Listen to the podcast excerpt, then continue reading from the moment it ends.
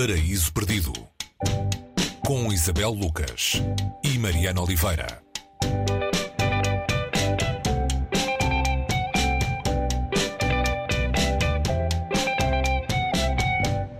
Hoje no Paraíso Perdido vamos escutar a voz dos Inquietos. É um livro uh, muito recente, ou pelo menos publicado cá muito recentemente, neste verão de 2023. A autora é Lynn Ullman.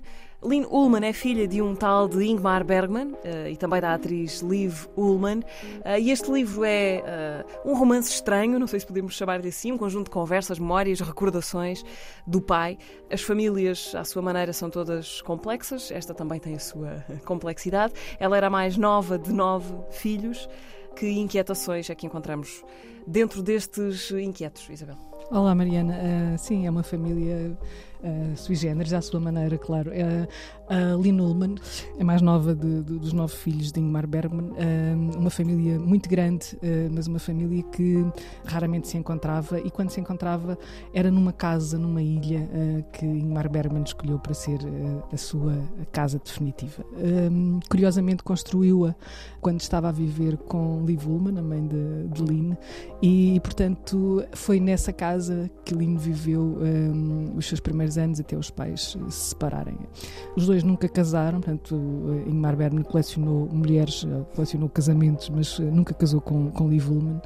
Este, este, livro nasce de uma, de uma ideia de ambos, que acharam que seria, seria bom uh, sentarem-se a conversar e gravar essas conversas. Uh, conversas que dariam uh, uma ideia de, de, do pensamento de, de Ingmar Bergman sobre a vida, sobre o cinema, enfim. Conversas de fim, de fim de vida, que se chamaria O Epílogo, era este uma espécie de título um, que os dois tinham, teriam combinado para que isso acontecesse. mas as coisas nunca saem exatamente como previsto, não é? As conversas foram sendo gravadas e gravadas nessa casa, onde onde, onde Lino ia sempre passar as férias, primeiro com os irmãos, depois passar temporadas com, com o pai, já bastante uh, idoso. Recorrentemente, todos os dias às três da tarde, uh, os dois iam ver um filme ao estúdio, à sala de cinema que, que Bergman construiu, foi, porque a casa foi sendo acrescentada ao longo dos anos e um dos anexos era uma sala de cinema privada. Faz sentido. Sim. há um dia que Lino estranha que o pai chega uh, com algum atraso, não são muitos minutos, já, o que nele é qualquer coisa de estranhar.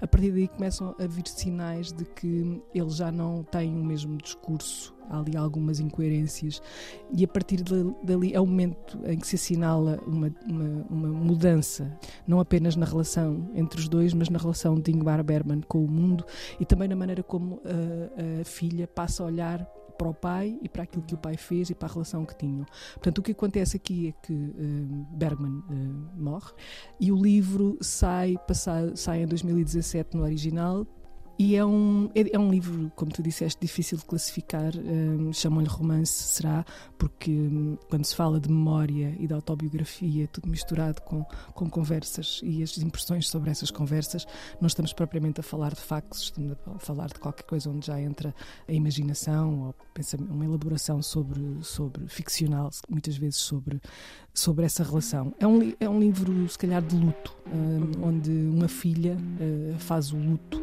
de um pai e nesse luto uh, rememoriza e, e, e, reconstitui uma vida, que é a vida dela, uh, a vida familiar e também a vida do, do pai e também o papel que o pai teve no cinema. O cinema está sempre presente, mas este não é um filme, não é um livro sobre cinema. Sobre cinema. Como é que era a relação dela com o pai? Uh, como é que era o pai? Encontramos respostas para isso aqui. Vamos encontrando, porque ela vai, tem, vai também atrás dessa ideia de figura de pai, o que era o pai para ela. Ela recorda momentos na piscina, no verão, em que, uh, apesar de, do pai ser, ser quase sempre uma figura ausente, uhum. uma figura que pairava à distância, não é? tinha momentos em que de algum afeto, não, era, não havia propriamente uma emoção exacerbada, uhum. mas havia um, um, um, calor que unia os filhos. E, e, e ela, enquanto filha mais nova, se calhar apanhou numa, numa altura em que ele tinha um bocadinho mais de tempo para ela, apesar dela viver longe dele. Ela passou algumas temporadas com ele, os pais eh, eram separados, os dois com vidas muito preenchidas. Há uma relação que não é distante eh, e não é distante em relação a nenhum dos irmãos. Há um dos irmãos que morre ainda em vida de, de, de Bergman e ela nota, faz esse, faz esse apontamento e, e, nota a tristeza do pai. Estamos sempre diante de alguém em contenção, mas que também é capaz do afeto. E o afeto dele por exemplo, em relação à última mulher, a mulher que o acompanhou até ao fim, uh, que é também uma figura uh, presente aqui, que muitas vezes parece ser uma, uma mulher que se dedicou sobretudo a tomar conta dele. Uh, todo, todo esse mundo doméstico, é a partir deste, deste mundo doméstico que ela vai, vai tentando e vai percebendo também como é que em cada filme ele foi transportando algumas coisas da sua vida e dos seus afetos e das suas, dos seus, das, suas, das coisas que mais o marcaram para o cinema. Os Inquietos de Lynn Ullman, a edição é da Relógio d'Água e a tradução, eh, a partir do norueguês, já agora é importante sublinhar isto, é de João Reis. Os Inquietos eh, são a nossa sugestão desta semana no Paraíso Perdido. Até para a semana. Até para a semana, Mariana.